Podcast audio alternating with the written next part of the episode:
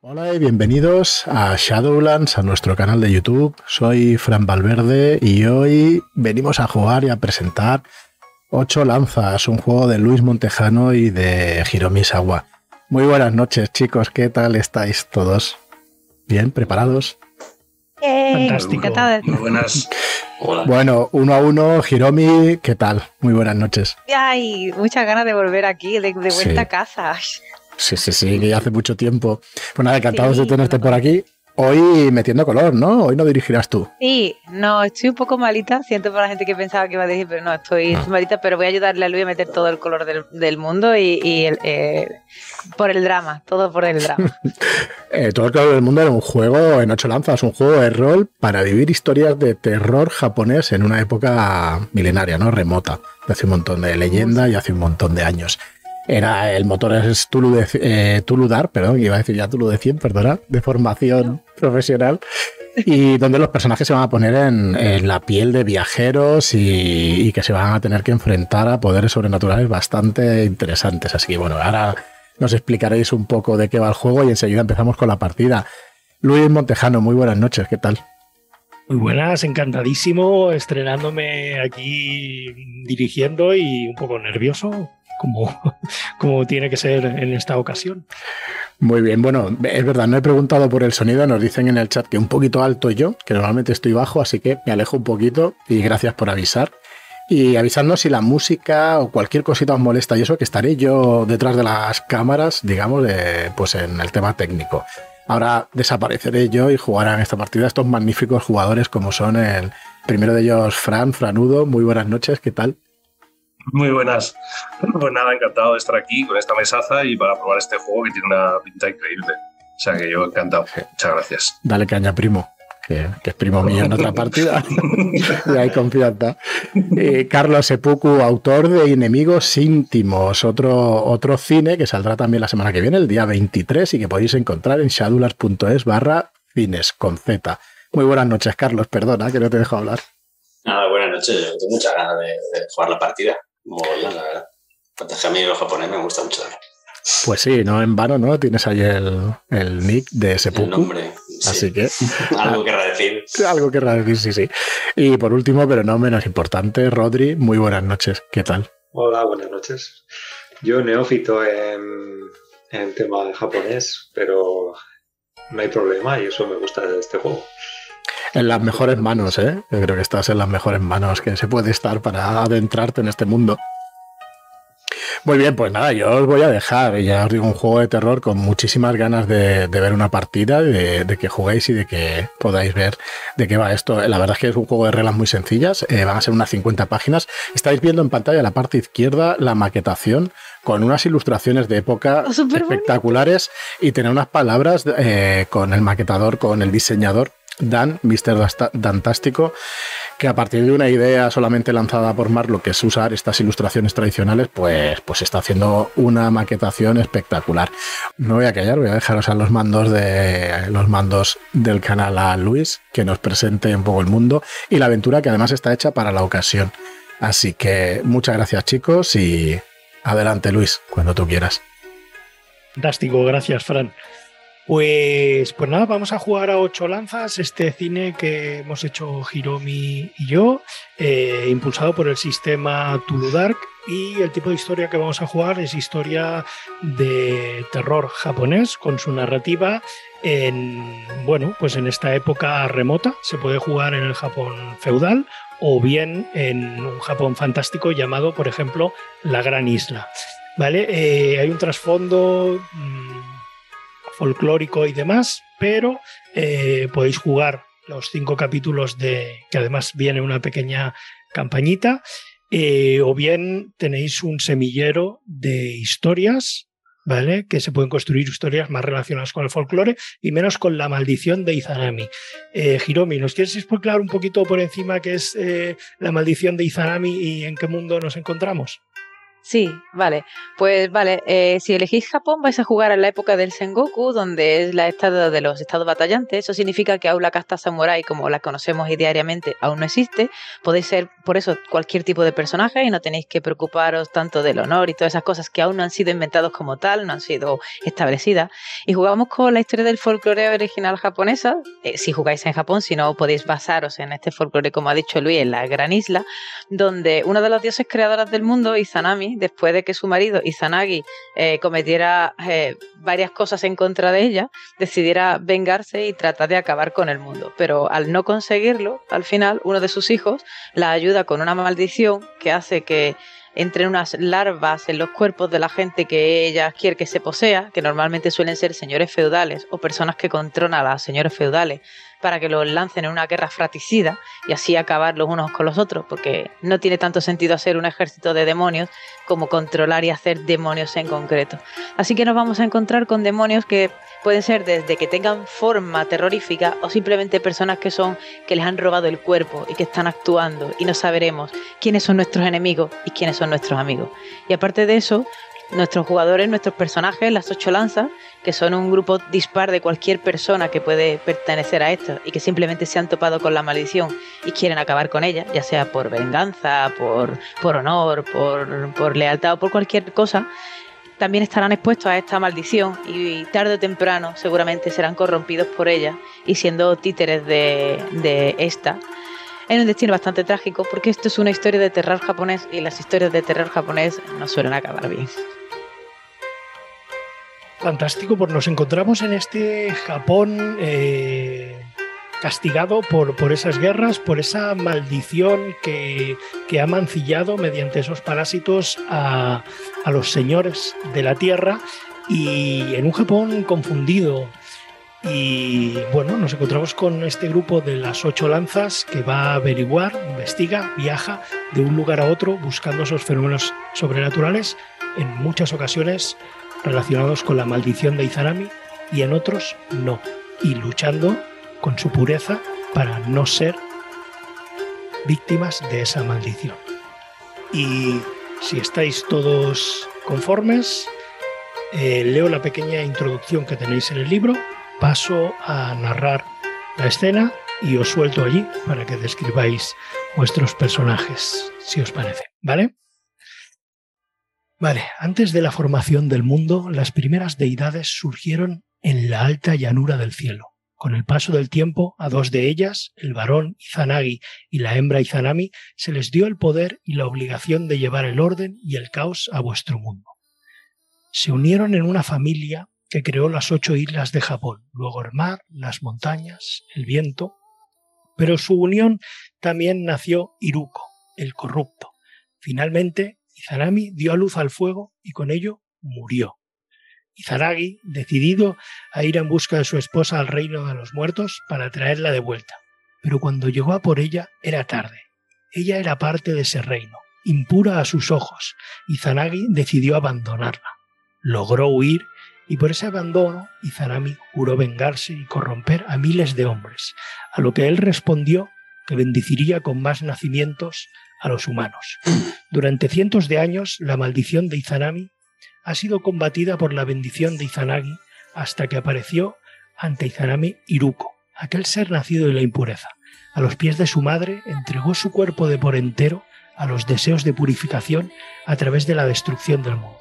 Su cuerpo se dividió en miles de parásitos que infestarían el mundo mortal para poner a prueba la pureza del hombre, lo que provocó el desequilibrio sobrenatural en la gran isla.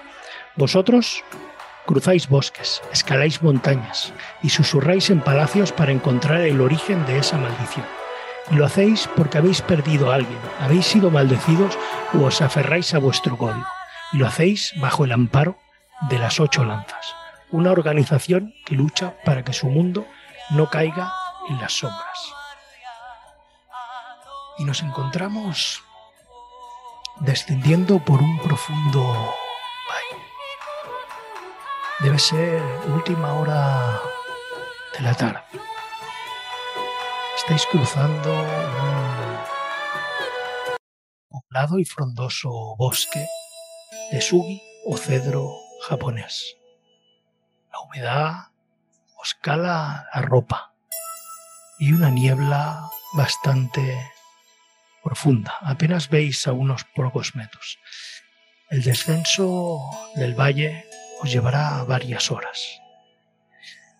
Y oís los ecos prácticamente de vuestros pasos. Cómo toséis, cómo respiráis en ese silencio sepulcral. Os imagino descendiendo por un sinuoso camino rodeado de esas coníferas y esos cedros, donde las peonias y las azaleas aún no han florecido, porque estamos en invierno, un frío invierno. Descendéis por ese camino porque necesitáis llegar a ese pueblo. Las ocho lanzas os han enviado un mensaje. Os han dicho que en estas tierras están ocurriendo cosas extrañas. Y aquí estáis buscando algún fenómeno sobrenatural, la manifestación de algún vaquemono, para poder poner fin a él y enfrentaros, cada uno de vosotros, por su razón. Os imagino descendiendo entre esas volutas de niebla, con ese silencio sepulcral.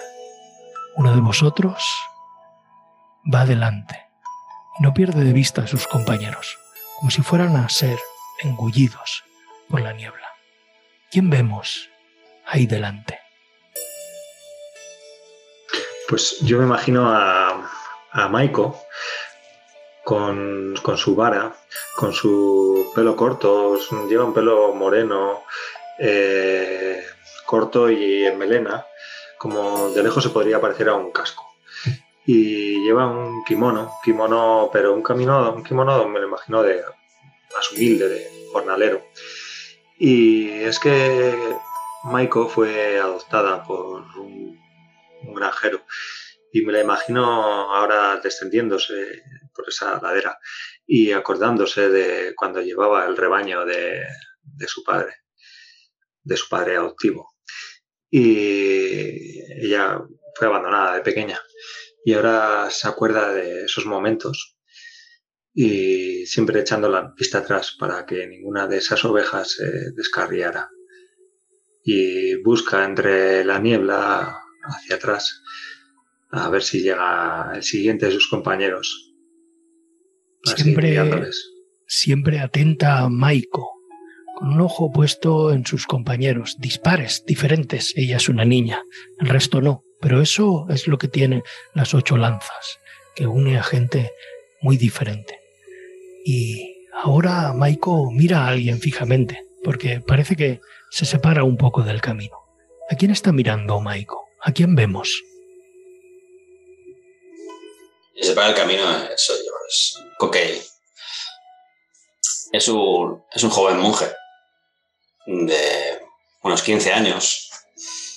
Se nota por su actitud que ha pasado casi toda su vida en un monasterio Sohei, entrenando el cuerpo y el espíritu, recibiendo las enseñanzas de sus superiores, hasta que un extraño suceso, eh, provocado posiblemente por un baquemono, aunque bueno, él no le queda del todo claro. El, templo ardió hasta los cimientos y a él no le quedó otra que, huir de allí.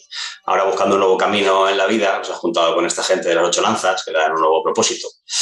Pero aún así, el, mundo exterior le, le, maravilla, todos son estímulos para él y a lo mejor ha visto un animal y está persiguiéndolo con sus ropas sencillas, de colores grises, su pelo tonsurado que deja que brilla ¿no? a la luz de, de ese sol invernal y, su pues, perenne bastón que lleva a todas partes. Muy bien, y se aleja un poco de ese camino, se empapa los pantalones o la túnica, las botas, y mira esos árboles, ¿no? Con curiosidad. Al otro lado, mira a sus compañeros y y hay otros dos compañeros que caminan rectos, firmes, para no perderse y salirse de ese sinuoso camino que cada vez desciende más a ese valle del que no veis el fondo, como si fuera un pozo de aguas grises, pero es niebla. Probablemente haya un lago ahí que lo cubra todo con esa niebla. Y en ese camino, ¿quién hay? ¿Quién vemos? Pues eh, camina en tercer lugar es Takeshi, que es un, un hombre de unos 30 años, eh, moreno, con el pelo corto y una especie de pecas en la cara o quizás sea restos de viruelas. No se habría distinguir muy bien. Eh, lleva ropas humildes, de color parduzco, y en la espalda una mochila de la que sobresalen un montón de cohetes y de, distintos tamaños y muy coloridos, eh, porque los suyos son los fuegos artificiales. Camina como despreocupado, va silbando eh, en voz baja, pero parece que ese silbido se proyecta por todo, por la inmensidad de ese, de ese valle. Y, y parece feliz, aunque en realidad su alma estaba pesadumbrada porque él también perdió a alguien, a su padre, que fue quien le enseñó el oficio y, y que fue destruido por uno de estos demonios. Va pegándole patadas a las piedecillas que se va encontrando por el camino y sin dejar de silbar mira hacia atrás para ver que Onoka le sigue de cerca.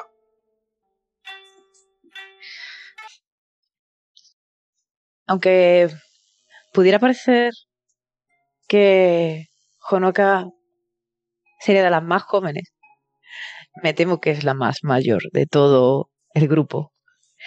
La mayor que es adecuado que oculte su edad, porque una dama por encima de los 25 ya es alguien para estar más bien retirada de lo que es su profesión y algo que seguramente a cualquier persona extrañaría saber que está en medio del camino. ¿Qué hace una geisha en mitad de las montañas? Por suerte, por desgracia, tal como va ahora, nadie diría exactamente que es una geisha porque no lleva ese lujoso peinado el recogido, ni las ropas súper decoradas y coloridas de cuando está trabajando. No viaja mucho más sencilla. Pero sí que si te fijas en ellas puedes notar que lo es. Va la última porque sus pasos son muy pequeños no van a zancadas como el resto. Apenas un pie llega por, el, por delante del otro pie, acostumbrado a esas enormes guetas de madera gigantesca para que no le lleguen los kimonos al suelo. Y tampoco está obviamente acostumbrado al trabajo físico ni duro. Simplemente por el mero hecho de ver cómo se recoloca la jingasa de paja del sombrero, pues se ve perfectamente la delicadeza con la que dobla las mangas y trata de, de cuidar que no le dé demasiado el sol se fija en sus acompañantes y se da cuenta que aunque todos comparten el mismo fondo, no esperaba ser ella quien tuviera que cuidar de los demás, porque la vida de una geisha sin duda es la vida de alguien que tiene que sobrevivir en solitario. Os imagino descendiendo. Eh, Hiromi, cuando tú quieras meter una escena, me interrumpes y adelante. Os imagino descendiendo por ese camino. Es todo el rato igual. Árboles, niebla, hace una curva, el camino, otra, humedad. A ratos os parece tener los pies más mojados y a ratos más secos. Igual que el aire. Es frío, pero a veces vienen volutas de aire más cálido y descendéis detrás vuestro esas montañas. Es como si os metierais en, gran, en un gran orificio de la tierra, como si descendierais al reino de los muertos. Camináis, lleváis probablemente todo el día caminando. Tendréis que deteneros en algún momento. Pero tú, Coquei, que estabas mirando los árboles, es algo que te llama la atención. Te acercas a uno de esos cedros japoneses. Son grandes, vigorosos, fuertes y deberían tener una corteza cual armadura de guerrero, pero su corteza es extraña. Además de gris, parece que se desprende del árbol. Te acercas y haciendo un ruido silbante, esa corteza se desprende, dejando un légamo entre el árbol y la corteza, como si fuera piel y estuviera mudando esa piel. Y eso es lo que ves. Quiero que me tires un dado negro. Dado negro. Mientras, mientras eso él tira, yo me quejo un poco porque voy a la última y digo, ay, por fin, eh, vamos a parar ya. Est- Estos zapatos de, de camino me están matando. Ah. ¿Podríamos Ahora, parar a comer? Ahora, en cuanto salgamos del bosque. Soy todos un 2, que es mayor que mi maldición. Pues ganas uno de maldición.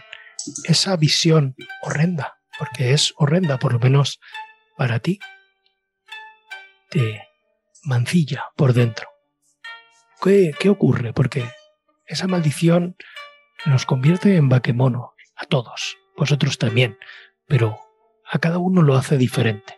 Se aferra a su orgullo y lo convierte en un ser, bueno, malvado no, pero diferente. ¿Qué ocurre en tu caso? ¿Qué vemos en Coquei?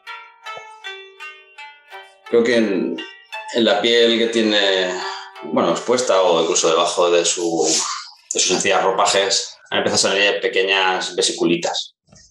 Como si una fiebre muy poderosa eh, se lo hubiera prendido en su interior, como si estuviera ardiendo.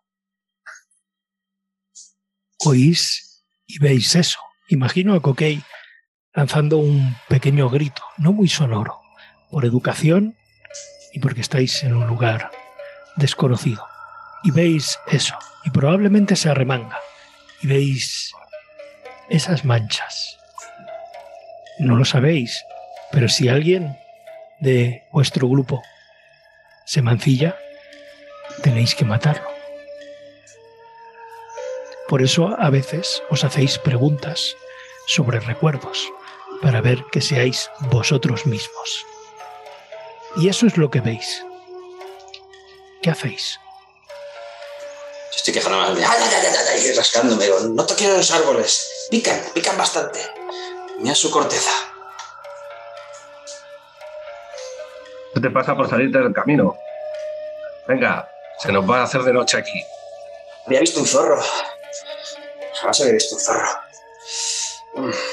Y saco un, un rollo de, de, de gasa y me cubro con, con esas vendas lo- los brazos. Ah, así se me irá el picor. Cuando te vas, ¡Vamos, Honoka! ¡Que vas la última! cuando te vas Yo a cubrir el pendiente- brazo. Perdón, perdón. Dale, dale. Que yo he estado pen- eh, pendiente de, de- de eso, que quizás no me haya horrorizado como le ha realizado a él, pero sí que he visto la reacción eh, inmediata y sé hacia dónde va. No es que desconfíe exactamente de Coquei, pero creo que, como es normal, nos hacemos ciertas... No, exactamente preguntas de seguridad, porque seguramente sí que haya preguntas de seguridad, pero Honoka es más mayor y la mayoría de los que van con ella es suficientemente joven como para no entender ciertas precauciones que ella sí que toma. Así que mientras veo cómo se está viendo, le pregunto, eh, Kokei-san, ¿cómo me, ¿cómo me dijisteis que se llamaba el, el abad de vuestro templo? El hombre ese que os enseñó sobre lo que no debéis tocar. ¿Cómo era... ¿Pero ¿Qué memoria tienes, Genpaku? mm, cierto. Has preguntado un montón Ay, de veces ay. por él. Siempre me preguntas por él. Está muerto con el resto de la- mi gente. Deja de recordármelo. Ay, ay, siento, lo siento. Sumimasen. Pasó la prueba, pero podía no haberla pasado. Takeshi, te saca un poco. Te da bastante igual esto. Chutas una de esas piedras. Solo que no es una piedra. Es un cráneo pequeño, de un palmo. Cuando lo chutas, no es de hueso. Es de niebla y arena. Y se deshace. Te frotas los ojos. Tírame un dado negro.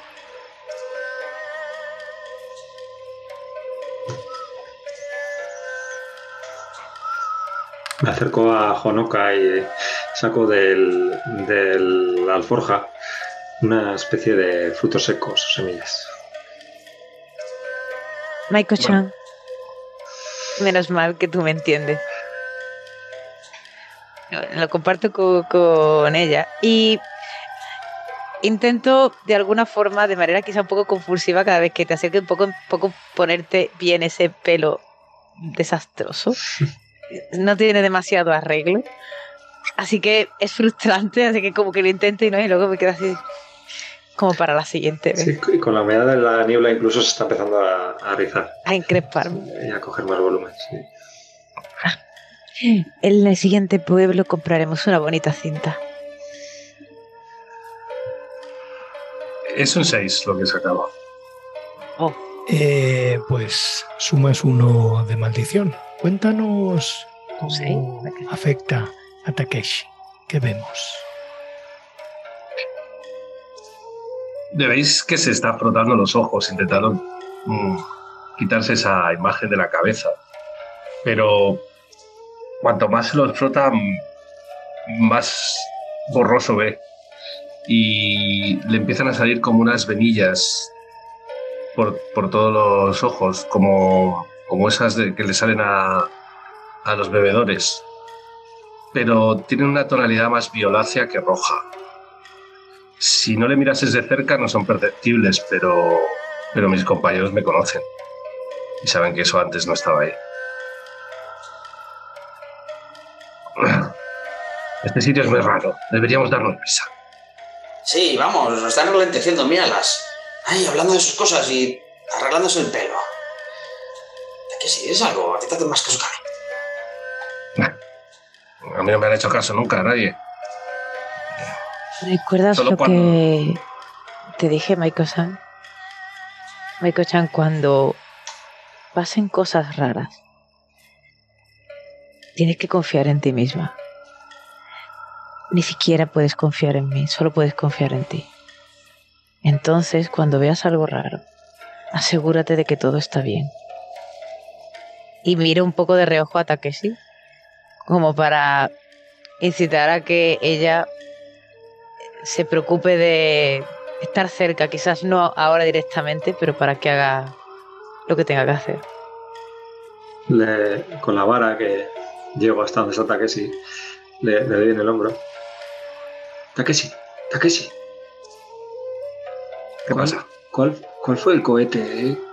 ¿Qué forma conseguiste por primera vez? ¿Qué forma animal? ¿Con uno de tus cohetes?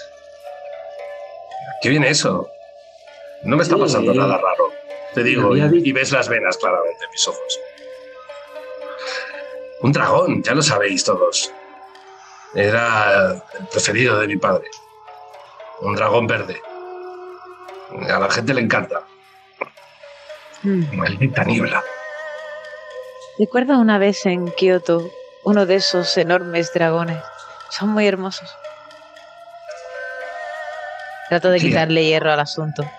Y añado, eh, seguro que cuando todo esto termine podremos ver dragones, Maiko-chan. Verás como Takeshi-san enciende algunos para nosotros. Oh, sí, y de verdes y de otros colores, ¿eh? Qué bien. Estáis muy preguntonas. Bueno, ¿por qué no nos cantas esa canción de la otra vez? Así amenizaremos el camino hasta que lleguemos a ese pueblo que parece no llegar nunca. Bueno, bueno, está bien. Eh, llevo a la espalda mi bigua y la cojo para mientras eh, vamos andando y tocando algo. Así que... Pues simplemente me pongo a cantar. Es una vieja canción que habla pues de lo que hablan las canciones de las historias que perduran, de todas esas clases de historias que en la realidad no suelen tener. Cuando el amor puede triunfar por encima de las familias o la persona a la que ama vuelve de, es capaz de volver del conflicto en el que todos perecen. Es la clase de historia que es uno entre un millón y que hace soñar al millón para poder ser ese uno. La oscuridad se cierne sobre vuestras cabezas. Ha caído la noche y aún estrellada el tililar de las estrellas es tenue y mortecino. Sabéis que no llegaréis a ese oblado.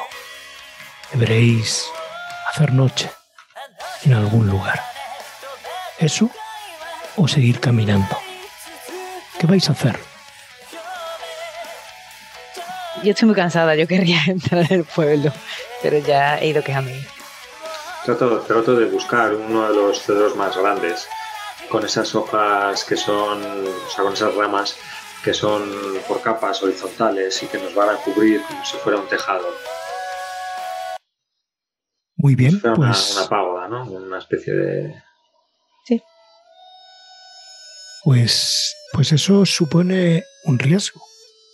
En un lugar normal no lo supondría. Aquí sí. Así que me vas a hacer una tirada de riesgo.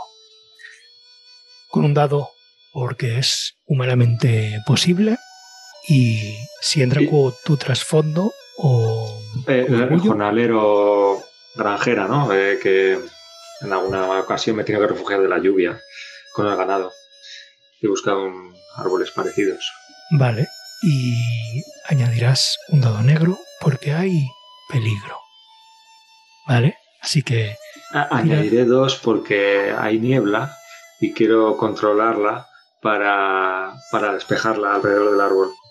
Vale, entonces basta con solo uno. Si lo añades tú, no tengo que añadirlo Vale, yo por peligro, ¿vale? vale. Entonces, me parece bien, hemos venido a jugar. Tira.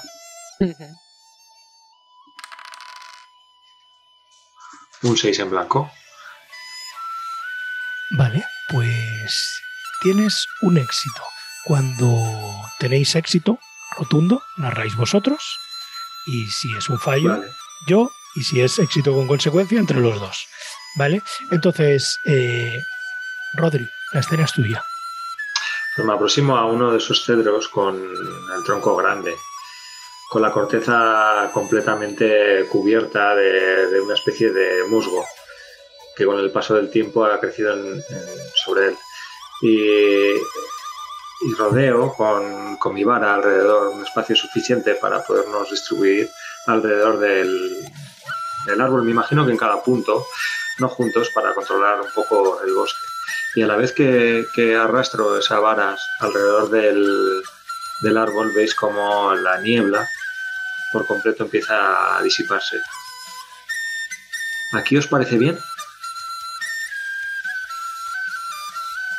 Sí, además parece que hay menos niebla. Es el sitio perfecto. Digo, como si no hubiese... Porque los, los demás somos conscientes de lo que has hecho, pregunto. Para mí, como lo ha narrado así de bonito, puede ser. Por eso le pregunto a Paiko. Parece casual. Parece casual, ¿no? Por, por eso. Sí, parece un buen sitio, digo.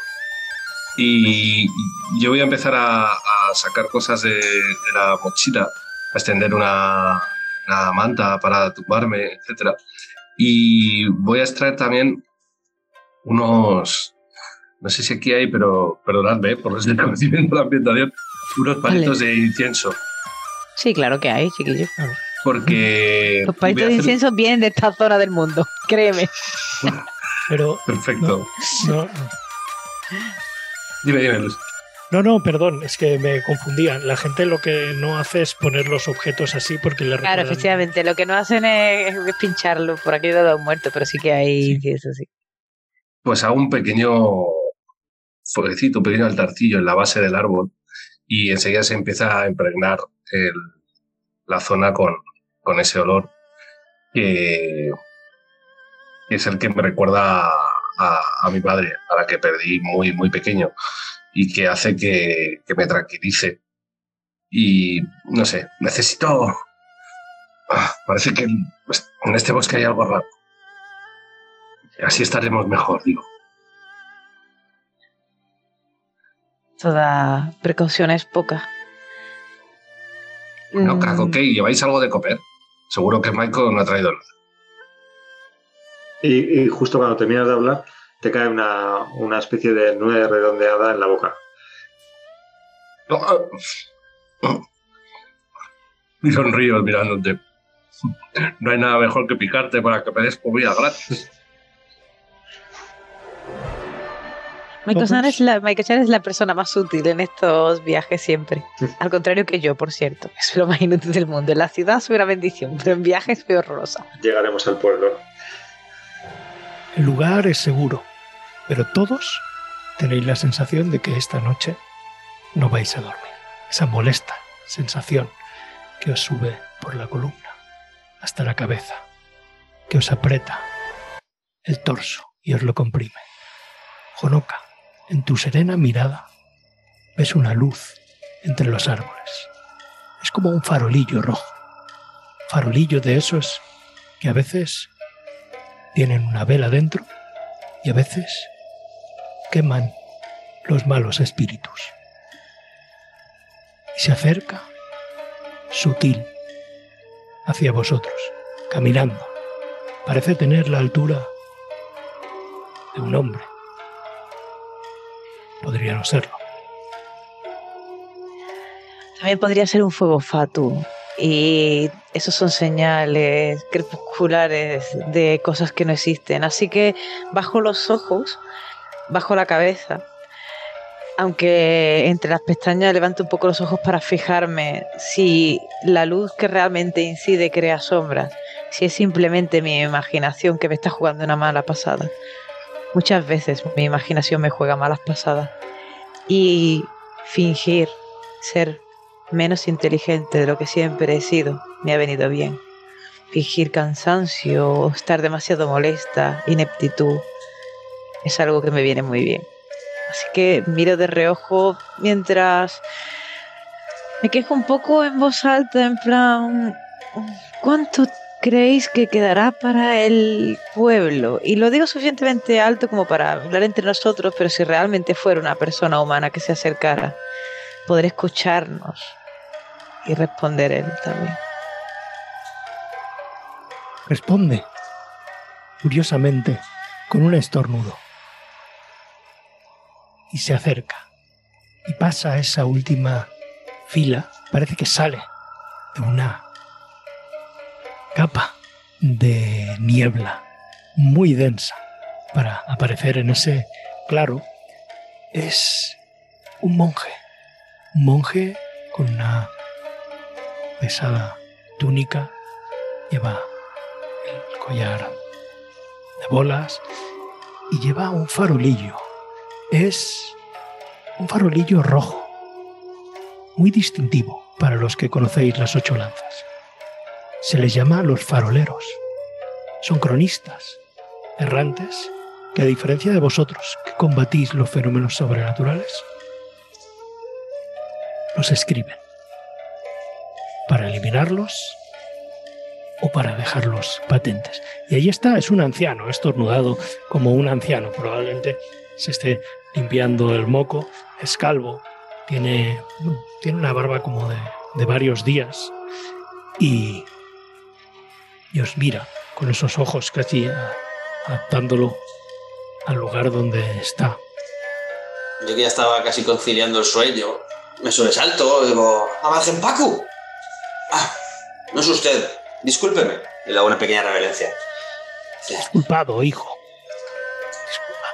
Le he confundido por otro, pero puede tomar asiento y descansar con nosotros si quiere, ¿verdad?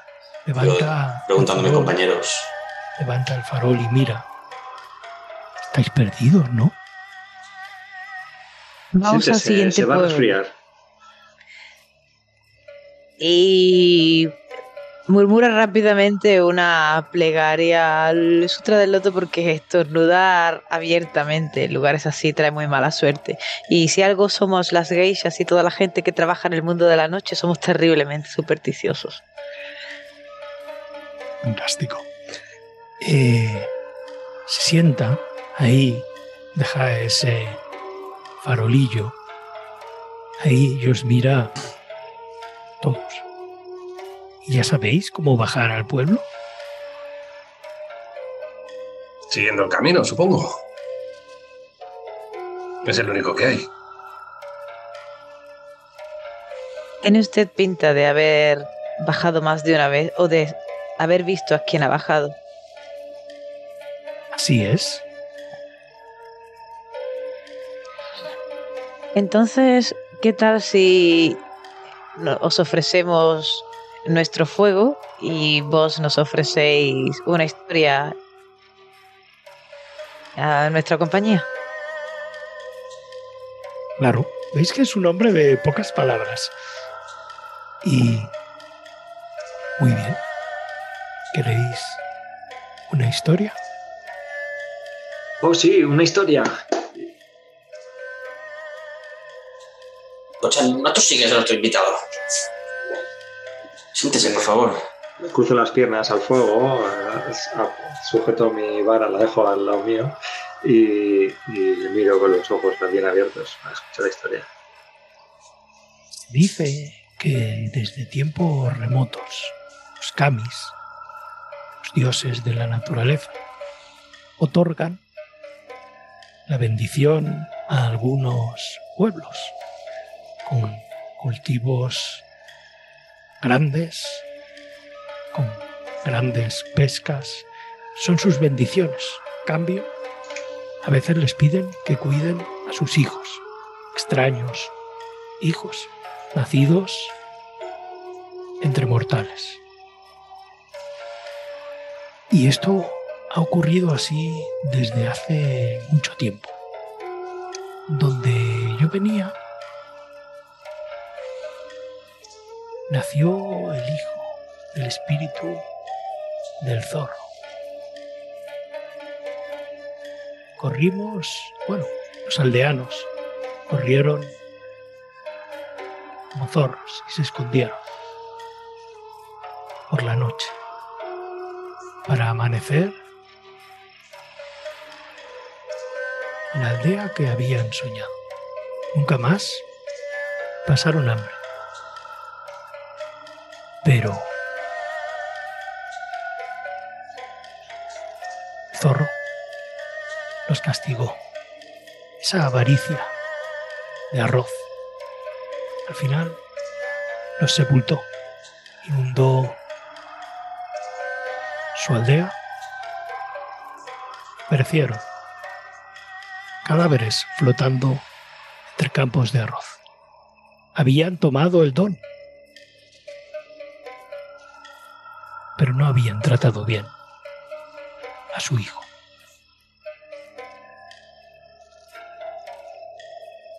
Y así pasó. Es una historia corta, Es una historia importante, eh, monje. Es una historia que nos recuerda que hay que ser, que no hay que ser ingratos. Y es una historia que nos recuerda que los kamis pueden tener dos caras. así es. Oh, Coquet, tú habías visto un zorro, ¿no? Sí, cuando me alejé del camino, ahora persiguiendo a uno de esos animales, pero creo que fue un espíritu. Aunque bueno, me condejo a uno de esos árboles marchitos. Usted, monje, ¿ha visto la piel de los árboles? Es muy extraña, nunca había visto ninguna así. Algo le pasa a este bosque, ¿verdad? Así es.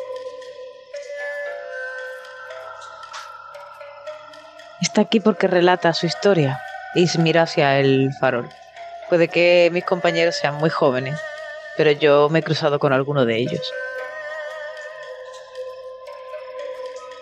Y estoy aquí para que podáis pasar una noche en paz. Y mira al farolillo. Yo de vosotros intentaría dormir. Por la mañana os guiaré hasta la aldea.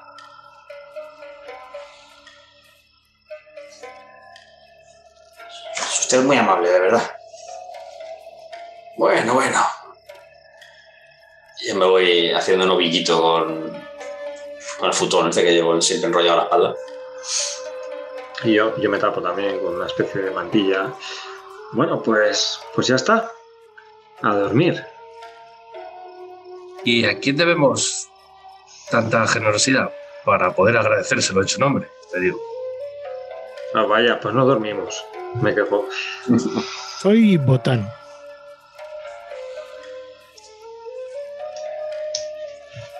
Pues mil gracias por su ayuda, Botán. Ha sido una suerte encontrarle.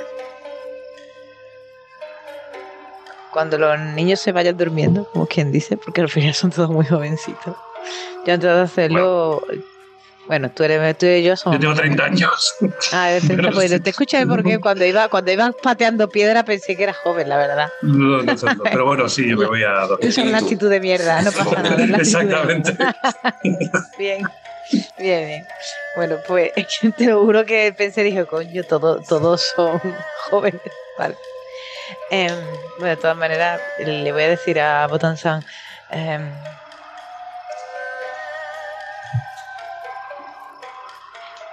Cuenta usted últimas historias, ¿verdad? Sí, lamentablemente, sí, así es. Cuando salí de la horquilla tuve esa premonición. No he, Puede que venido, esté aquí para. no he venido a contaros una historia. He venido a Puede que haya escribir- venido. Perdón. Le- le- le- te- como te corto a ti, le corto a él y le digo nuestra historia. Así es. Entonces que los cambios nos protejan. No hay mucho más que hacer. Y ves que se queda despierto en esa posición. Va mirando al farol. Eh, si, si no haces nada, eh, No, me voy a dormir, me voy a ir a dormir porque vais a dormir y pasáis la noche, a pesar del frío, sudando, tambaleándose de un lado a otro, entre susurros, voces melosas, dulces, que os dicen cosas inteligibles, pero molestan. Es como si el viento trajera palabras pero suenan a lamentos. No, prácticamente os dejan dormir. Y en ese malestar os despierta un estruendo como el que nunca habíais oído, como si hubiera estallado un volcán. Y despertáis súbitamente en medio de la noche. Cuando despertáis, veis a Botán con ese farol alzado ahí y miráis hacia la dirección donde está él y parte de ese bosque se ha convertido en una luz de tierra que ha sepultado parte de esa aldea o lo que suponéis que es esa aldea. El ruido es un estruendo horrible. De hecho, la tierra ha temblado. Y vosotros tembláis. Y ahí está Otan, con ese farol, enfocando y como asintiendo.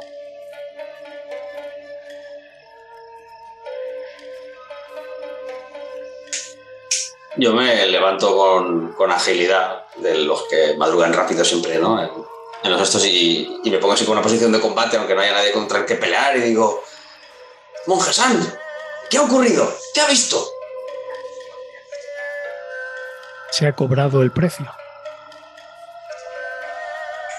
La tierra. ¿El precio de qué?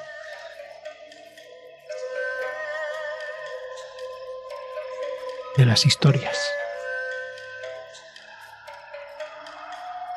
Y miro a Honoka, que es la que nos cuenta las historias y nos canta. Un poco asustada. Vale. Vale, yo te que me he levantado y he visto todo eso, me he quedado petrificada. Luego he mirado a este hombre y también por el sobresalto de- de- del sismo. Y Eh, vale, pues venga, vamos a hacer una cosa regada estúpida. Eh, vamos. Voy a tirar para ver más allá de utilizar mi clarividencia, ¿vale? Como si fuera hacer un flashback para tratar de ver qué es lo que ha pasado. Si hay algo que no he perdido, si simplemente ha sido un sismo o hay. Porque esto no es casual, este tipo está muy tranquilo y ha dicho eso, ¿vale? Así que. Vale. ¿Quieres, perdón, Hiromi, eh, ¿quieres Sí. clarividencia? ¿Quieres ver una parte del futuro? Mm, Más bien, sí, sí, quiero ver una parte del futuro mm, relacionada con, con la explicación de, lo, de, de esto. Es decir, me- vale también de clarividencia del pasado, de una explicación de, un flashback del pasado, me da igual. Simplemente es para saber. No, voy a- no me va a explicar qué es lo que significa el precio de la historia, pero quiero saber si había algo sobrenatural o lo sobrenatural se ha comido a lo natural, básicamente. Vale, fantástico. Si sacas una buena tirada, te puedo dar un par o tres. Vale. Vale, Tiro un dado blanco y un dado negro, ¿no? vale. Si añades algo, bueno, estás usando tu poder, tirarías el dado Sí, negro, Negro. eh, un dado blanco y no sé si entra en juego tu trasfondo orgullo. Mi- Eh, a ver, eh, te voy a vender vender mi, mi trasfondo, ¿vale? O sea, mi trasfondo, mi, mi orgullo, ¿eh? que es el tema del amor, porque en general todo este peregrinaje para mí es todo está relacionado con esa persona y por encontrar para encontrarle la paz. Yo estoy buscando a alguien para para hacer que descanse en paz y venimos por aquí. Eso es una cosa que ellos no saben, a quien yo estoy buscando. Pero todo este viaje me trae, por eso he salido de mi ciudad y por eso he salido de mi hoquilla. Fantástico. Así que Vale, pues dos dados blancos, uno negro. las otras y eh, los dos primeros son blancos y los otros negros, ¿no? Vámonos. Uy, qué mala suerte tengo con estas cosas, correcto. Qué mala suerte tengo con estas Vale. cosas. Tienes eh, un éxito. Tienes que hacer una tirada del dadito negro para ver si sube tu maldición. Vale. Y tiro un dado simplemente. Sí. ¿No? Y yo lo he lanzado, pero no lo veo. Se ha escuchado, ¿verdad? Se ha escuchado, pero no ha salido. Sí, no se ve. momento, Espérate. Voy a verlo. Ahora. Ahora, cinco. Creo que sube. Ahora nos describirás, eh, Sí. nos describirás que, cómo Sí. te transforma esto. Eh, Vale. Es un éxito. Lo narrarías tú, pero yo te voy a proponer, como yo sé de Sí, qué va proponme, proponme, claro. el fregado, que, que narre yo lo que tú ves, o lo quieres narrar tú y yo. No, no, no, no, base. nárrame tú, nárrame tú. Si quieres, yo te meto algún detalle de colar, algo así. Fantástico, pues lo que ves es el futuro o, o el, o- o el El pasado. pasado. Ves esa aldea donde crees que os dirigís. Ves un montón de campesinos cargando unos contra otros, casi como en una batalla, con azadas, con herramientas del campo. Empiezan a matarse, mutilándose, y salta la sangre. Lo último que ves es ese torrente de sangre que choca contra ti. Te frotas los ojos. Ves cómo el pueblo se matan unos contra otros. Y al final ves un templo que brilla, dorado, o al sol, detrás del monte Fuji. Y se va con la niebla esa visión. Vale. Y lo que se ve diferente en, en Honoka, o lo que realmente le está pasando de manera diferente, es. eh, ella se lleva la mano un poco a la, a la cara porque siente la, salpicadura. Y sus manos de pronto dan como la sensación como que son mucho más mayores de, de la persona que es. Como si fuera muy, muy mayor de, de una persona por un momento. Es un, es un flash, es simplemente miras y es como una. Tiene una man- mano de señora de 90 años y pestañas si no la tiene. Pero así huesuda, los dedos largos y las uñas largas. Pero simplemente al hecho de, de frotarse la mejilla para no, re- no retirarse sangre ni nada, desaparece. mientras se queda respirando muy aceleradamente, mirándose allí. Y miró hacia el, el monje y le preguntó, ¿usted venía de ahí? Sí, ¿Por qué? porque estoy buscando cómo detener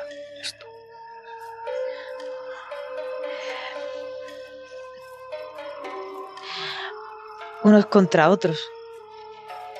Que yo está maldito. Ciegos se acabarán matando unos contra otros. Codicia como la de su relato. Diferente, pero así es. Unos pecan de codicia y otros de ignorancia.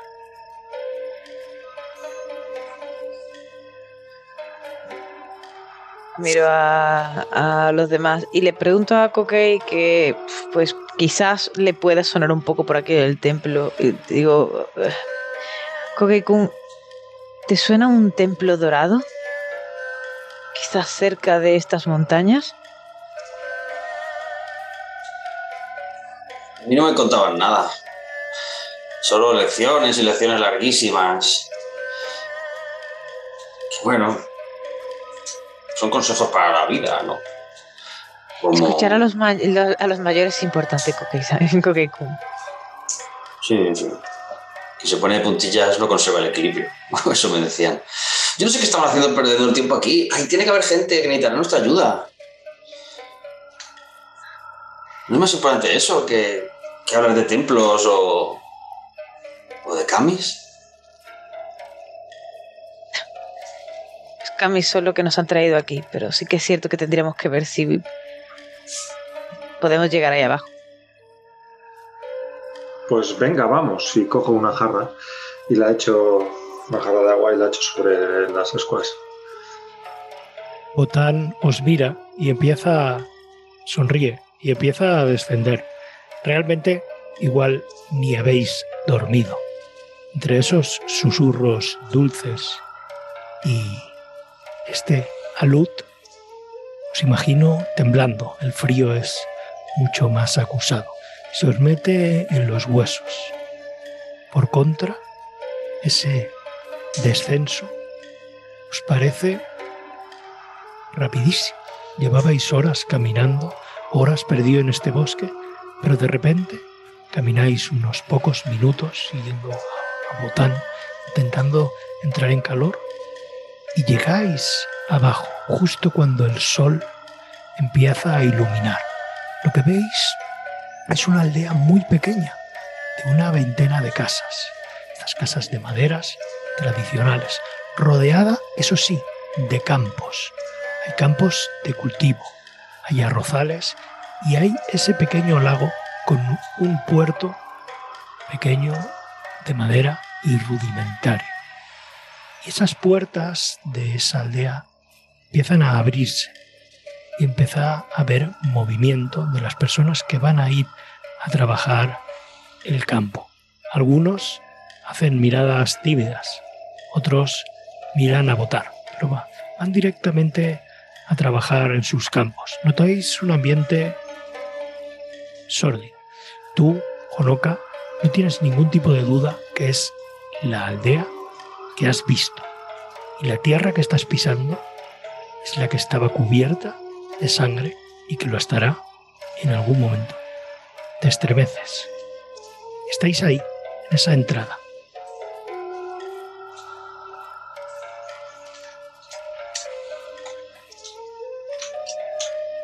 Yo miro.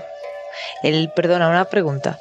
Eh, el pueblo, eh, exacto, el, el, el al final ha sido una especie de. O sea, no ha asistido. Porque sí, sí, yo me quedo- perdón, perdón. ¿Sí ha existido? Eh, vale, o sea, el alud ha existido. Vale. La parte esa, Pero lo que yo he visto, digamos que lo que yo he visto ha sido futurible. Aún no se han matado los unos a los otros. ¿No? Lo que he querido entender con lo último que tú me has dicho. Vale. Así es. Veis, Vale, vale, perdón, que, que lo añado a la narración, como una parte de, de ese bosque eh, esa luz de tierra, es tierra lo que predomina, que ha engullido esos árboles haciendo una sopa Vale. De árboles y lodo y no ha destrozado prácticamente ninguna casa. Se ha quedado Mm. a metros de la primera de ellas, casi amenazante. Raro. Qué alivio, parece que la gente está bien. Por ahora. Tampoco parecen ni tan siquiera muy impresionados por lo que ha ocurrido. Oiga, señora, ¿no ha visto que casi se les caen las casas? Se lo digo a una mujer que ha salido a darle de comer a las gallinas, ¿no? Estaban por allí, mañaneras. Pasa esa señora. ¿Cómo es esa señora y qué le dices? Me imagino pues una viejita con, con un pañuelo cubriéndole con ropa de, de campesina y le digo lo que acaba de decir, digo, digo ¿no, ¿no os han sobresaltado el ruido que ha hecho esa luz? Ha retumbado por todo el valle. No lo hemos oído esta noche. Y mira en la luz y dice, ha estado a punto de engullirnos. Ya lo creo. Quizás es nuestro destino. Y sonríe. Creo que gozan de muy buena suerte y muy buen ánimo de espíritu. Le, le voy a, dar un golpe con el bastón a, ese cestillo, donde, o ese cuenco donde lleva la comida para las gallinas. Se lo voy a tirar al suelo, si puedo. A ver cómo reacciona. Eh, educadamente, pero ¿qué, pasa? Y ves que cae el cestillo y pues cae el maíz para las gallinas y demás. Y, se queda mirando y os mira a todos y empieza a recogerlo así, se agacha pequeñita ella y empieza... No lo recojas. Es el destino. Es una mala educada, digo, y empiezo a ayudar a la señora a, a recoger, mm, no sé qué lleva en la cesta, pero de cada cosa que le pongo, me- dos me las guardo en el, en- Es- en- es- en el bolsillo. Maíz como el de las palomitas, ¿no? Imagino. que- Perdón. Mm. Y, y cuando Bueno, pues estás me, me guardo agachado, un, me guardo un puñado, entonces. cuando estás agachado, yo estoy poniendo. En ese momento le, doy un coscorrón en la, en la cabeza. Le das un coscorrón a la pobre señora. No, no, a Maiko. No, Maiko. a Maiko. Vale. Maiko-chan. Es una señora mayor, ¿por qué la torturas de esa manera? Porque podía estar eh, endemoniada. No era normal como estaba. Ah, Un demonio no va a comer a las gallinas, hombre. La mujer eh, termina de recoger y, y casi que, que- que se disculpa y se va todo. Y Antes de, antes de irse le pregunto, eh, Obasan, eh, en plan abuelita, am, ¿hay algún templo cerca? Sí, sí, sí. Y, y te señala ahí delante y ves el templo que habías visto. Es un templo, no es dorado, es de madera, es Mm. antiguo y bueno, parece un lugar de, bueno, un pequeño templo de, de rezos y, y a su vez casi un, un altar funerario. Quizás es que está por donde sale el sol y Sí, por eso lo de dorado. Vale. Podría ser, ok. Vale. Eh, le, le- se le agradezco y dejo que se vaya y luego los miro y digo, bueno, yo creo que teniendo en cuenta el grupo que estamos, no doy muchas explicaciones de mí misma a la gente, pero a veces cuento cosas o digo que sé cosas, que digo que quizás he leído en libros o cosas así que, que luego es mentira porque tiene que ver con, con mi clarividencia. Así que los miro y señalo hacia el templo y miro un poco hacia Coque como diciendo en plan, ¿ves que te pregunté? ¿Te acuerdas que te pregunté de un templo? Parece que estábamos bien encaminados. En la Cuando- información sobre este lugar estaba ese templo. Cuando señalas hacia allí, ves dos de estos campesinos que os estaban eh, mirando por el tema de, de la, de la abuelita, ¿no? Y en esa fracción de segundo que miras, uno de ellos coge ese, esa, esa herramienta curva, no sé cómo es, las en catalán, que es fals, no sé cómo se dice en castellano. No, ¿no? Ah, sí, una hoz, perdón. Y le, le da al otro, le raja medio torso y la sangre salpica. Y el, el tipo no está loco, no sé, porque se asusta. Y lo coge, lo coge asustado, como diciendo que no, no sabe lo que ha hecho. Y empieza a desangrarse, cae, balbucea. Y la sangre le cae por la boca. Es horrendo, porque esa primera hora de la mañana, el sol ese matutino, cálido, A- un a- asus- hombre asustada, desangrándose. asustada tiró de la túnica de, de la ropa de Coquet y con la boca abierta y mirando con cara de susto a la escena, Coquet. Un demonio sí hace eso, ¿no? ¿O no? Creo. Yo creo. ¡Eh! ¡Tú! Y la alarma. Lo siento, lo siento mucho, de verdad. ¿Cómo que lo sientes? Lo siento. Es- ha sido culpa de ellos todo lo que está pasando. No nos dejan hacer nada. Y el tipo intenta hablar, se está desangrando y es como su vida se va apagando. Y el otro está completamente cubierto de, de sangre. Ha tirado esa hoz y, y- y- y está parado porque le estás hablando, pero en cualquier momento se va a salir corriendo. Yo le doy, le doy un palazo así en, en el lateral de la cabeza para intentar tumbarlo. Vale. eh, riesgo, más que por el tipo, por otras cosas, sí que lo hay. Así que deberías hacerme una tirada de riesgo. ¿Y cuál es tu objetivo? O sea, tú le das un golpe, pero ¿qué quieres? Eh, ¿Noquearlo? ¿Matarlo? ¿Obtener A ver, información? principalmente, como veo que el hombre no es agresivo, que se acaba de darle una puñalada ¿no? a otra persona, lo que, lo que es es- agresivo. lo que quiero es, es asustarle, ver que, ver que yo sé que soy violento y que entonces eh, se, se quede de rodillas y, y no se escape, ¿no? Y, y responda a lo que le- al interrogatorio que le van a hacer. Eh, con la actitud, sin decirle todo esto. Vale, vale, pues dadito- el dado en blanco de serie, el otro por, bueno, soldado, por el entrenamiento marcial que tengo en el templo, y el dado negro, ¿no? De, de Sí. porque hay cosas chungas para aquí. Vale, son tres dados y el último es el negro.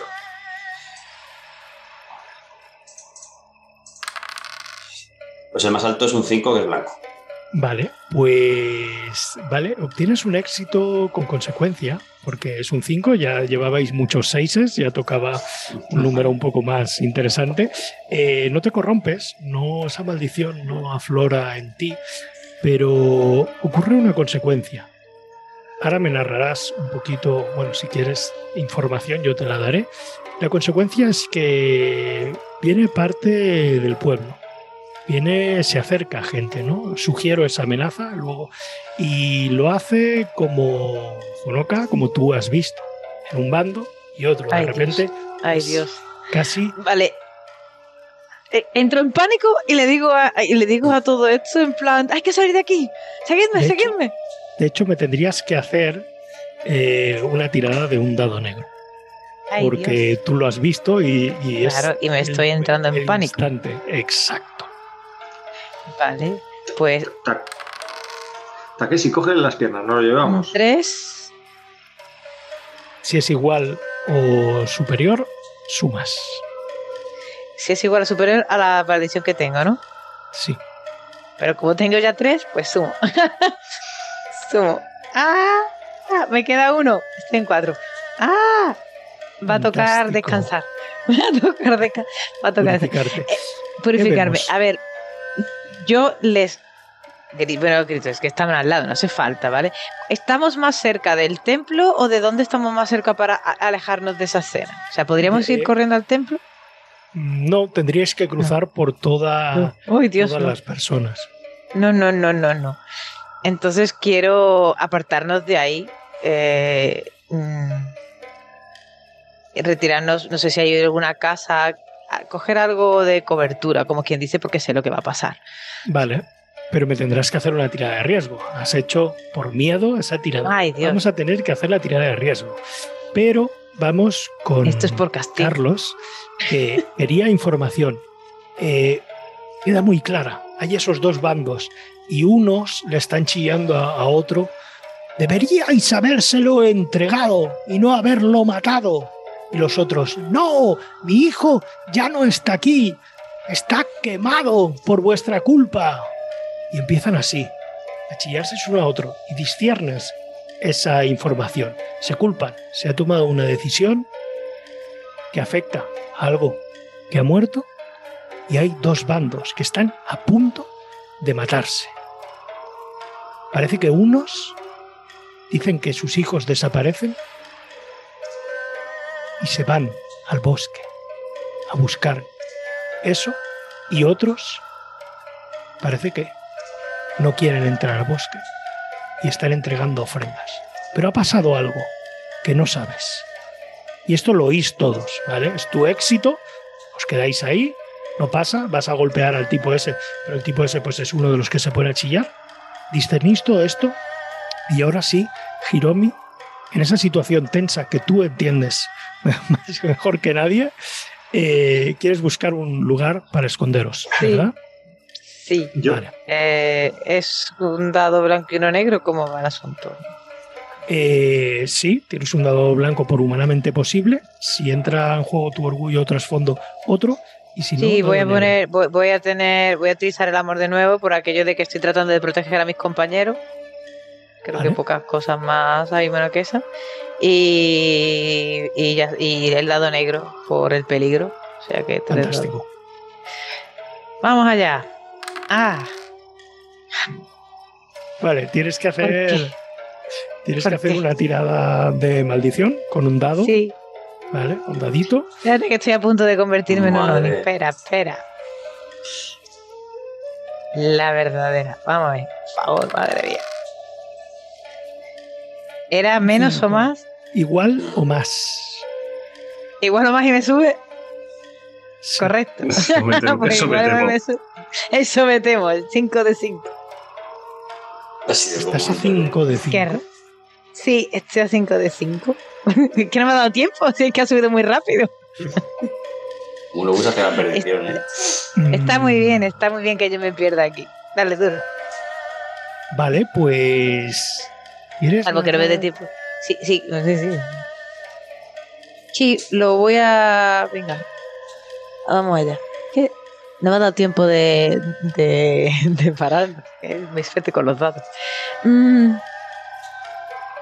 Si te parece, eh, voy a. Voy a gritarles que se pongan a, a salvo. Y le grito a Maiko que se los lleve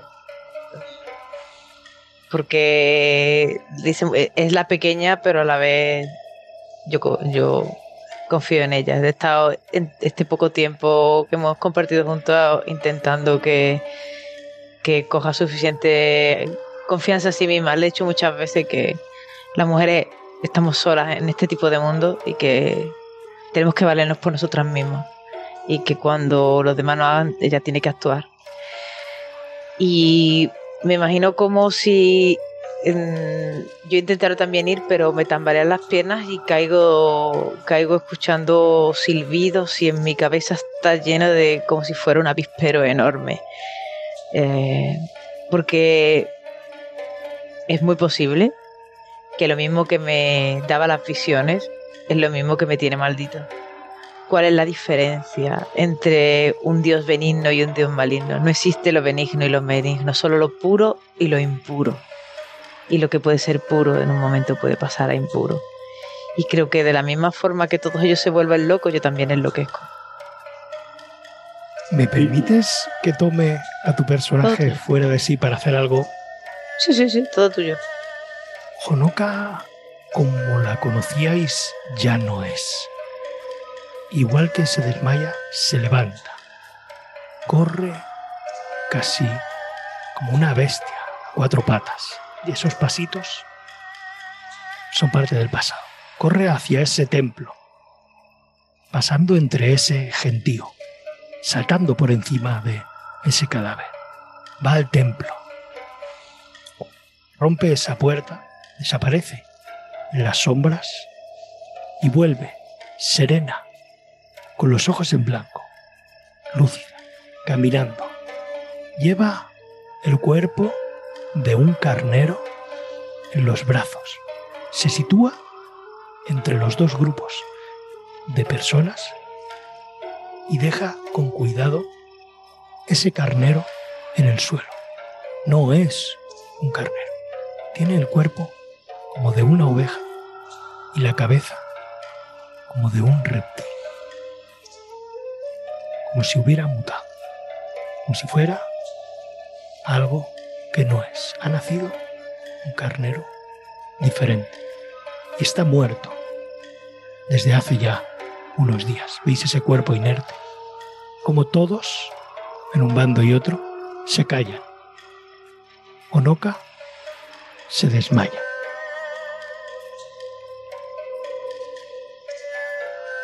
Se hace un silencio, molesto, sepulcral. La gente del pueblo se mira. Escucháis los nudillos de cómo apretan las armas. Es inminente. ¿Qué hacéis? ¿Estáis ahí, en medio? Yo, yo quiero hacer que caiga un relámpago. No sé si, si Vale. puedo, que caiga ahí en medio. Pero ¿con qué objetivo? Con el objetivo de que eh, se dispersen. Vale. El ruido, Pues- destruyendo el ruido. Esto va a generar más paranoia, me encanta. Tira, tira, tira. Eh, no es humanamente posible, así que no vas a añadir el dado blanco. Y no sé si entra en juego tu trasfondo. Yo creo que sí. eh, el, el- el amor que me ha, que me ha eh, transmitido Honoka durante estos días. Esa cercanía que ha ido mostrando hacia mí, como, como si me estuviera pasando algo de su conocimiento. Una hermana de su mayor. Sabiduría. Sí. Vale, pues haz la tirada. Entonces tiro un blanco y un negro. Uno negro. Vale. Tengas más suerte que yo. Porque yo esta semana, este es el segundo personaje que me cargo. Hostia. Dos Vale. cinco. Vale, pues hazme una tirada de maldición, con un dadito de maldición.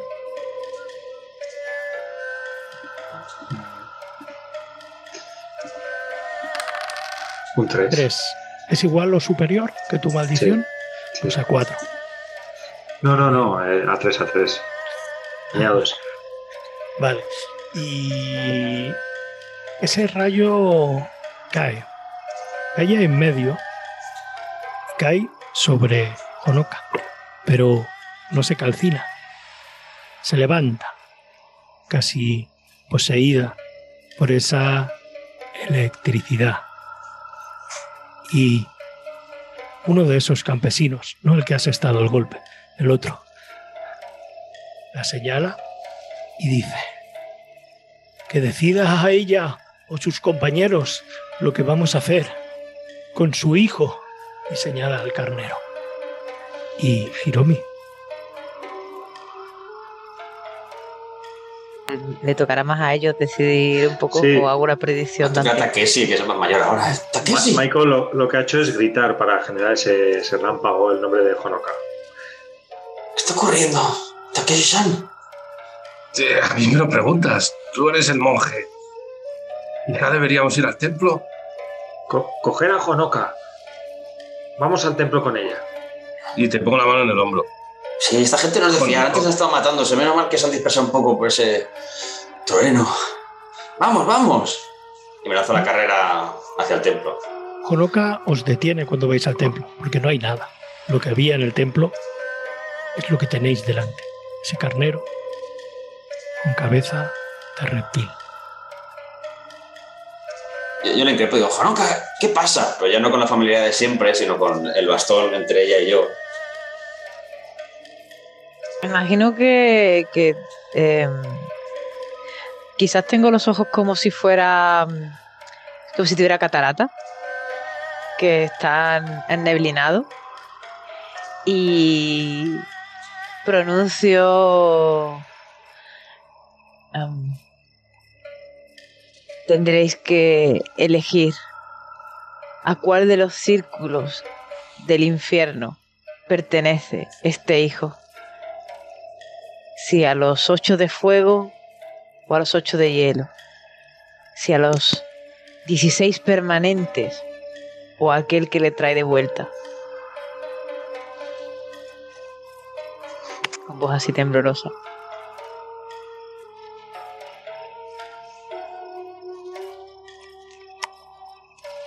Y estáis en esa situación tras oír esas palabras. La gente está ahí, en silencio, ese silencio incómodo y molesto. Ese cadáver ahí, Onoka, que ya no es Onoka. Y vosotros ahí, y acaba de caer un rayo. Vamos, ¿Qué vais a largaros, largaros, largaros, largaros. Les digo. Como oído el mira. palo al- alrededor. Pero a la gente dices, no a nosotros. ¿Qué vais a Sí, hacer? sí, a la gente, a la gente. ¿Qué vais a hacer? Necesitamos llegar a un acuerdo para no matarnos entre todos. Saco de la mochila un, uno de estos cohetes y empiezo a vaciar la pólvora en mi mano y la empiezo a echar sobre esa criatura. A los círculos de fuego, entonces. Y os miro cuando enciendo la mecha, pidiendo vuestra aprobación. Eh, Mike, eh, Y sí, Mike, uno Coy- de los de un bando grita: ¡Va a quemar al hijo del Ryujin del bosque! Que te largues, le levanto el palo. Y el otro dice: Mejor, ha quemado a todos nuestros hijos y mira, y enseña el, la- el, el alud, duerme debajo de la aldea y se lleva a nuestros hijos, que lo queme. Y, os- y entendéis esa división. Algunos de ellos han perdido a sus hijos, calcinados. Ese alud de ese dragón de tierra, o lo que sea, terminará por comerse esto, si no se matan entre todos. Casi como un cuento de Botán. Y ahora es vuestra decisión. ¿Qué vais a hacer? Y casi que podemos hacer una acción conjunta, una tirada y un epílogo. Si os parece. Yo creo que Maiko y yo con los bastones mantenemos un poco a raya a los pueblerinos hasta que se usa sus artes para quemar a ese Ellos os dejarán hacer, porque vosotros sois los que va a poner fin a la disputa. Los Kamis os han traído hasta aquí. La prueba pero- es Onoka. Entonces ellos no os detendrán. Se están peleando, están intentando influir. Aceptarán lo que hagáis, no os molestarán. Pero, ¿qué vais a hacer? Eso es lo importante. Qué buena idea quemarlo. Sí, sí. Podéis elegir al dios por encima de los humanos o a los humanos por encima del dios. Lo que vamos. Al fuego, Bren. Tiene cabeza de lagarto, es que no hay que pensar mucho. Claro. Vale, entonces vamos a hacer una tirada. La va a hacer una de vosotros porque todos participáis en ese ritual. Vais a tirar un dado blanco por cada uno de vosotros y un dado negro por cada uno de vosotros en grupo. ¿Vale? Cada uno tira dos dados, el primero blanco y el segundo negro, ¿no? ¿Entiendo? Sí, Sí. pero que tire uno de vosotros. Ah, vale. Yo, yo propongo que tire Honoka. Porque ha fallado muchas tiradas. No queréis, no queréis. No, no, no. Fran sabe que me he cargado un personaje el martes No, y no, fallé no, tres veces seguidas. No, no, O pues sea, por eso la estadística No, no, reza que fallé No, tres veces Da igual la seguidas. estadística, da igual la estadística, te lo aseguro. Perdonad, es un dado negro solo. Vale. Tiraba- Pero, pero me parece bien, porque así el epílogo puede volar más. Yo, tira tú, coloca. Que, que yo, yo, en serio. sí, Mira, Yo por venga. mí sí. Estás ahí. Os va estás la ahí. marcha. Os va la marcha. O sea, que de verdad que fallé Claro. tres veces con un dado de 20 y no saqué más de 8. O sea, ustedes sabréis.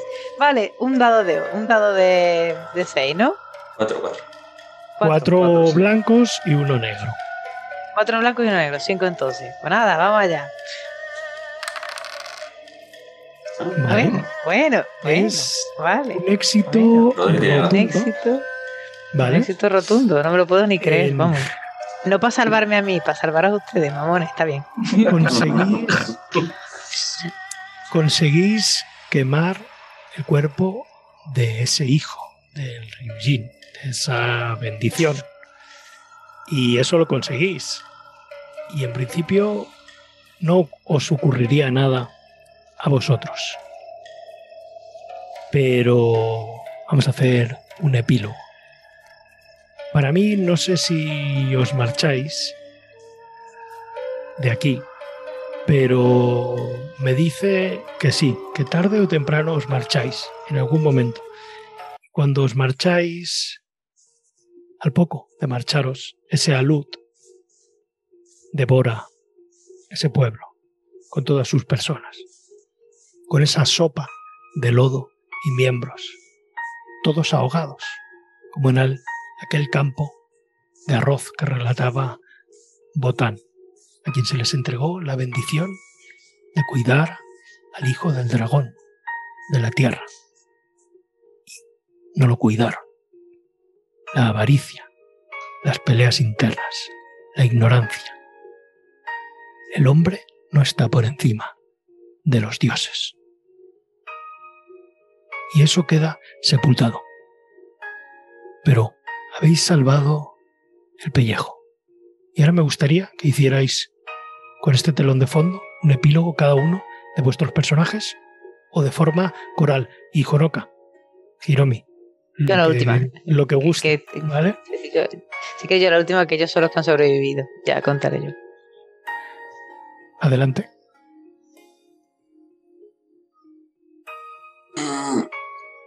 Y es que antes de esto querría saber si Honoka ha acabado completamente poseída por una larva o esa caída en ese descenso así simplemente como espiritual, ¿no? Como... Las reglas dicen que sí, nos hemos tomado unas licencias porque narrativamente quedaba interesante, pero las reglas dicen que sí, y ella tiene la última palabra.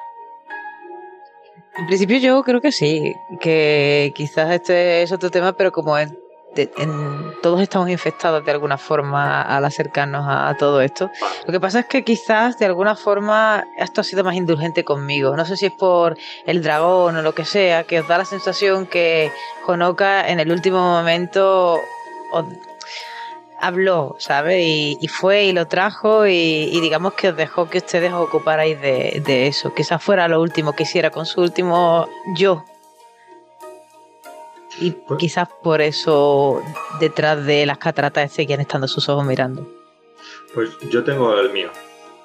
Entonces, yo al ver los ojos blancos de Honoka, esos ojos cubiertos por completo por esas especie de cataratas, tuve, tuve una visión de mi pasado y vi unos ojos blancos en una mujer con llagas esas marcas que también le vi a Takeshi y a Kokei. Como dejaba algo en el suelo junto a una granja, una especie de canasto. Y como esos ojos, por última vez, derramaban una lágrima que caía sobre, sobre mi rostro, en el que ahora acaricio un lunar, porque fue donde me salió una especie de, lunar, de esa lágrima de, mi madre. Y entonces ahora lo recuerdo.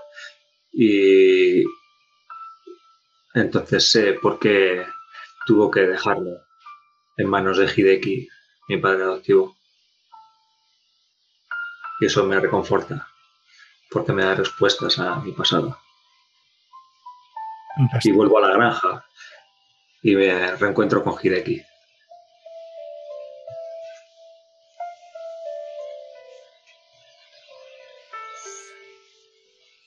Yo creo que después de esto nos separamos de, de sabiendo que a lo mejor no debemos haberla dejado escapar, ¿no? Seguir nuestro juramento con los ocho lanzas, pero incapaces de hacer otra cosa. Y, yo me busco a, este monje que nos encontramos en el bosque del, del farolillo y me pego a él como una lapa, porque yo había encontrado las ocho lanzas y este grupo como una nueva búsqueda de otro camino en la vida y, he visto cómo se ha desmoronado, cómo se ha separado y entonces tengo que buscar otro, otro camino, otra cosa que hacer, enfocarme en algo. De hecho, ese monje es tu primer compañero de un nuevo grupo de las ocho lanzas y te vas con la certeza de saber de que probablemente pasaréis muchos años juntos. Esta vez sí tienes la certeza. Vamos a Junca.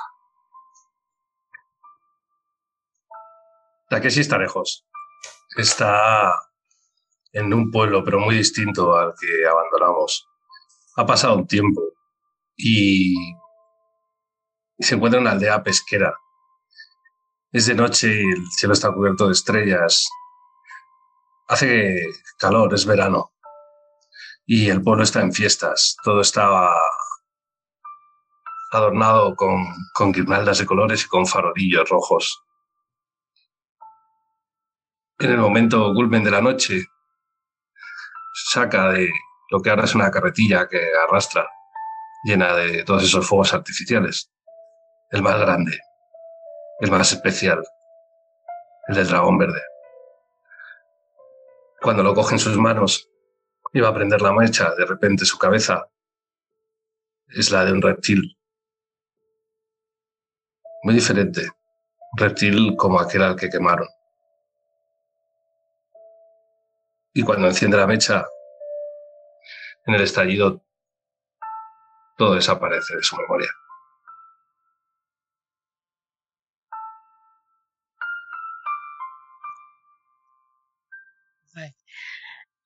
Pues yo, como último, eh, creo que cuando Honoka cierra los ojos, se siente en ese invierno en el que has descrito y cómo cae lentamente como si fuera en un lago profundo. Notamos el, el peso, como si llevara las enormes ropajes de geisha mojándose y se deshiciera el peinado. Iba cayendo profundamente en esa oscuridad. Mientras todo se va desvaneciendo, en su último recuerdo se pinta ese jardín de invierno donde estaba sentada hombro casi con hombro con esa persona a la que estaba buscando hasta el final, viendo los copos de nieve caer, mirando un enorme y precioso Árbol, por supuesto, ya que es el invierno. De camelias rojas. Para justamente ahí los dos juntos verlas todas a la vez caer. Porque así es como se desflora un árbol de camelia. Lejos, pero cerca. Algo os une y os unirá para siempre. Esas pesadillas que os atormentan, la pérdida de alguien a que entendisteis que quería, el miedo a lo que hay más allá, el miedo a lo que no entendemos. Camináis firmes, con paso seguro, porque lo que habéis hecho es aprender a caminar por el duro camino de esta existencia. Y con eso nos despedimos.